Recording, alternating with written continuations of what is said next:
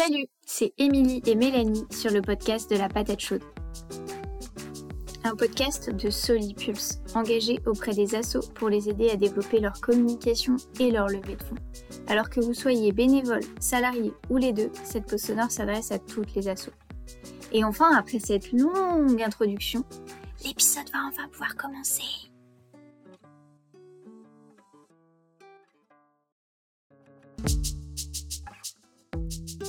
C'est la joyeuse période des déclarations d'impôts. Youpi Et du coup, c'est aussi quand même une bonne période pour faire des appels à dons. Et eh ben oui, comme on est en train de voir euh, tout ce qu'on va donner aux impôts, et euh, eh ben ça peut être intéressant de se dire qu'il euh, y a une partie de cet argent qui pourrait permettre de soutenir votre assaut. Donc aujourd'hui, trois conseils pour que vos appels à dons euh, puissent être le plus efficaces possible. Euh, euh, premier conseil, pardon, le plus important, je pense, c'est surtout ne demandez pas à votre donateur de faire un don pour soutenir votre association. En fait, le donateur, quand il va donner, il ne va pas donner à votre association, si je puis dire, il va donner pour avoir un impact sur le terrain. Donc demandez-lui de donner pour changer euh, la situation sur le terrain. Demandez-lui de donner pour agir concrètement euh, sur, euh, sur le terrain, en lui montrant bien sûr l'impact qu'il va avoir grâce à son don. Qu'est-ce qui va changer grâce, grâce à son don? C'est vraiment important. de façon un peu, un peu triviale, le donateur, à la limite, il se moque de donner à votre association ou à une autre, si je puis dire. Euh, je, caricature vraiment, mais euh, lui, ce qui va l'intéresser, c'est d'avoir euh, un impact concret et que la cause qui lui tient à cœur soit, soit défendue et qu'il y ait un, impact, un impact concret. Et en fait, votre association est simplement, si je puis dire, un moyen euh, d'avoir euh, cet impact concret euh, sur le terrain. Donc ça, c'était le premier conseil. Le deuxième conseil, ayez toujours un appel à l'action le plus concret et le plus clair possible. mais c'est quoi concrètement des appels à l'action?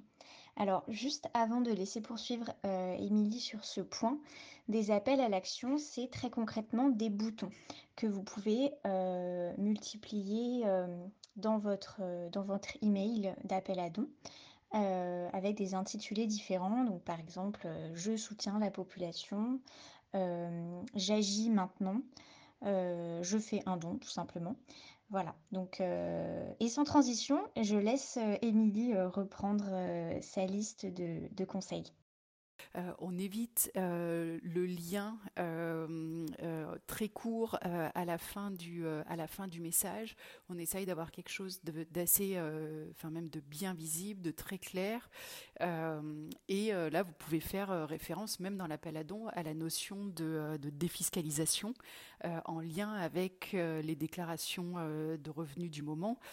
Voilà, il faut que ce soit, il faut que ce soit très très clair. Par contre, il faut bien préciser que le don qui va être euh, fait là euh, sera pris en compte euh, sur la déclaration 2024 des revenus 2023. Ça va pas impacter, bien sûr, la déclaration de revenus qu'ils sont en train de faire là maintenant, mais voilà, pour, ce sera pour, pour l'année prochaine.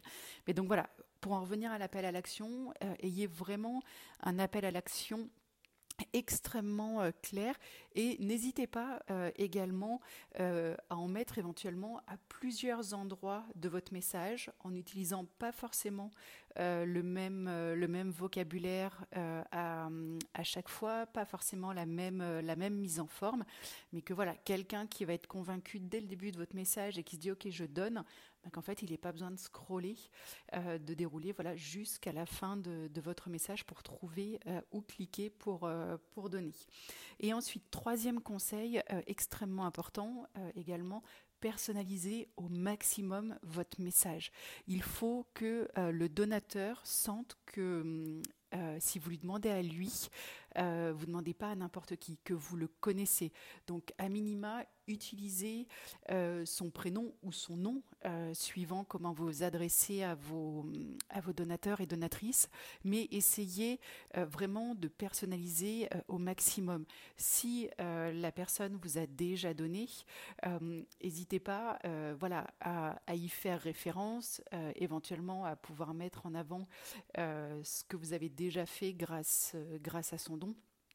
Et, euh, et, voilà, de pouvoir euh, comme ça euh, donner le sentiment à la personne que vous lui écrivez spécifiquement à elle et rien qu'à elle, elle, se sentira, elle se sentira pardon d'autant plus concernée et, euh, impliqué par, euh, par, ce que vous allez euh, lui dire.